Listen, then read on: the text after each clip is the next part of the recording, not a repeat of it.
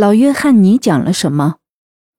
作者安徒生，演播狄大人。那时，曹瓦尔森和他的艺术还不是普通人嘴边常挂着的事儿。新的地主爷出身并不高贵，但还是一个体面人。人们说他是一个大家不理解的人。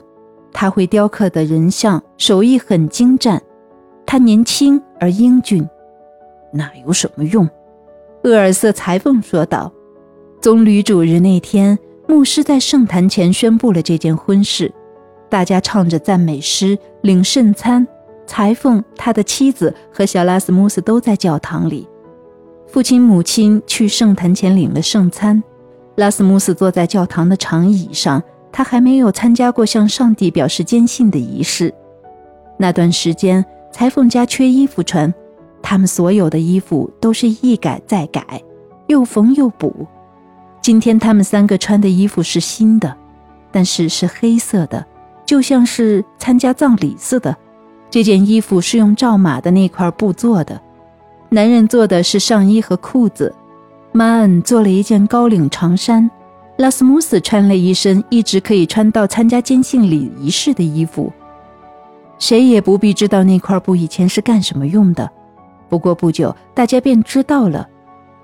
巫婆斯丁尼还有一两个和她一样会占卜，但并不以此为生的妇人说。那些衣服会给这个家带来灾祸，除非是去墓地，否则就不该穿着赵灵车的不做的衣服。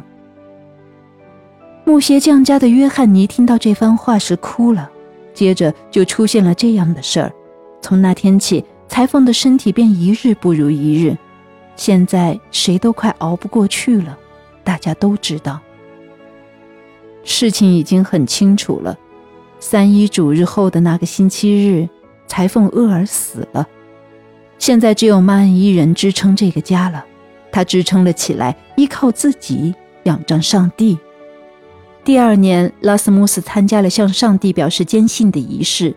现在他要到城里去，跟一个大裁缝学手艺，可并不是一位案台前坐着十二个学徒的师傅，而是只有一个学徒。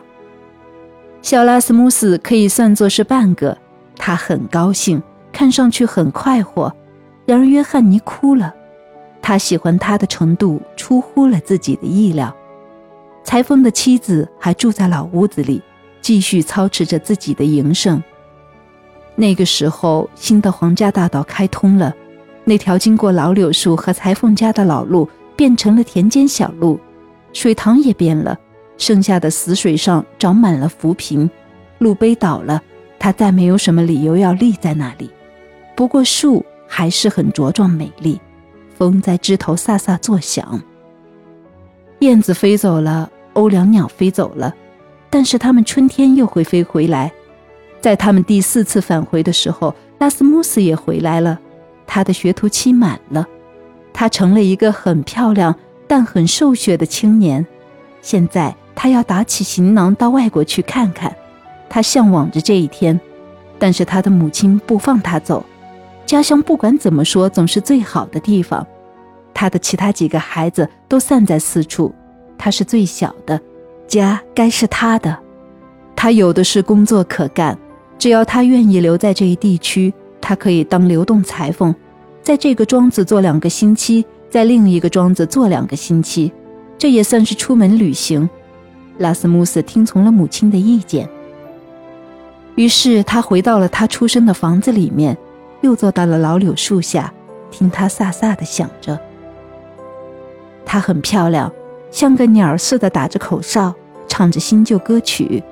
她在大庄子受到很好的待遇，特别是在克劳斯汉森家。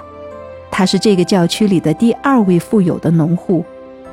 他的女儿埃尔瑟看上去像朵美丽的花儿。